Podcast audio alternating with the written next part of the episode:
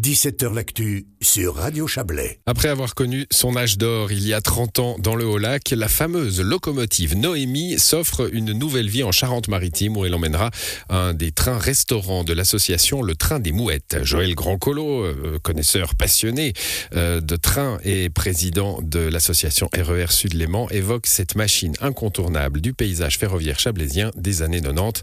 Il est avec Justin Gray.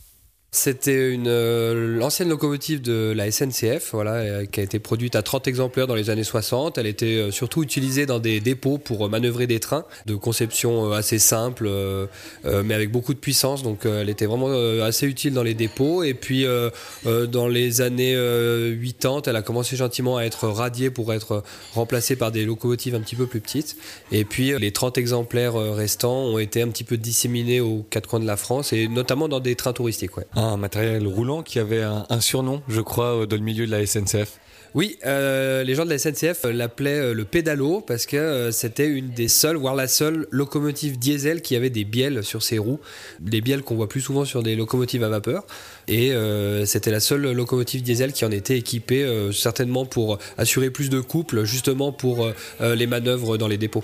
Et du coup, Haut-Lac, elle va euh, fonctionner pendant euh, bien quelques années avec euh, le, le. Ce sera vraiment le, la destinée de cette locomotive BB 71010. Oui, cette BB 71010 donc qui tracta pendant plusieurs années le Trans-Chablaisien, donc avec deux voitures des CFF. Euh, repeinte en rouge, donc euh, qui était bien visible dans le paysage quand elle passait. Et euh, pendant la saison estivale, ce, train se rendait les mardis et vendredis depuis le Bouvray sur le marché des viands. Avec une fréquentation qui ne désemplissait pas. Oui, parce qu'on a vu les statistiques de fréquentation du train touristique qui ont atteint les 9000 voyageurs la dernière année d'exploitation et c'était en constante augmentation chaque année. Donc sans cette fermeture de ligne pour raison de vétusté, on aurait certainement encore connu une croissance comme beaucoup de trains touristiques connaissent euh, cette croissance en France euh, actuellement. Comment expliquer que dans le Haut-Lac, euh, cette locomotive a un peu marqué toute une région? Nous, quand on était enfant, bah, c'est vrai qu'on allait souvent bah, soit traîner au Bouvray au Suisse Vapeur Park et elle était toujours stationnée à côté, soit euh, bah, elle passait euh, pendant tout l'été en dessous de chez nous et on la reconnaissait surtout à, son klaxon qui avait été modifié. Elle avait plus son klaxon d'origine et on lui avait monté un, klaxon de type camion américain un petit peu. Donc c'est vrai que tout de suite on l'entendait arriver et c'était toujours l'attraction de la semaine de l'avoir passé dans un sens et dans l'autre les mardis et vendredis et, puis de faire coucou à tous ces voyageurs qui étaient heureux de, de se rendre sur le marché des biens. Avec euh, ce nom, Noémie, qui tient son origine dans un, hommage qu'a voulu rendre euh, Monsieur Arnold à, sa petite fille. Oui, dans le même euh, dans le même esprit que la locomotive à vapeur s'appelait Hansly pour pour Monsieur Arnold et il lui a il a donné le nom de sa petite fille à cette locomotive. Ouais. Et la saga continue puisque cette petite fille, Radio Chablais, l'a retrouvée. Noémie Torche se souvient parfaitement de la locomotive qui porte son nom.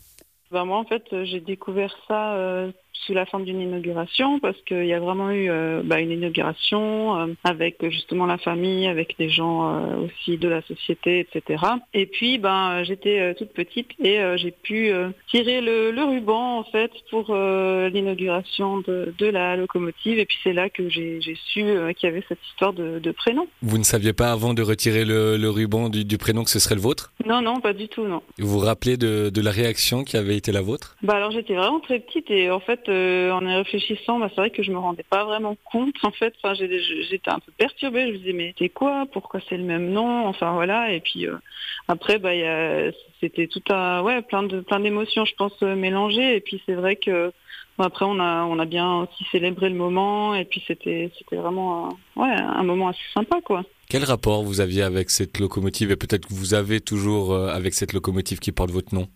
C'était plus un ensemble, disons que j'aimais beaucoup le fait qu'il y ait justement à toute cette époque la, la, ligne du Rive Bleu Express. Euh, c'était super sympa et c'était vraiment un plaisir finalement de voir passer euh, le train tout près de la maison, d'avoir euh, ouais cette, cette, ambiance de train ancien moi, c'était plutôt ouais, le fait de, vraiment aimer euh, aller dedans quand, quand, il circulait encore. Quoi. Ça, c'était vraiment très sympa. Et aujourd'hui, que cette locomotive va avoir une nouvelle vie et à nouveau circuler en, France, ça vous fait quelque chose? Je trouve super en fait qu'elle soit utilisée, quoi, parce que c'est vrai que ouais, ça me rendait quand même assez triste de voir.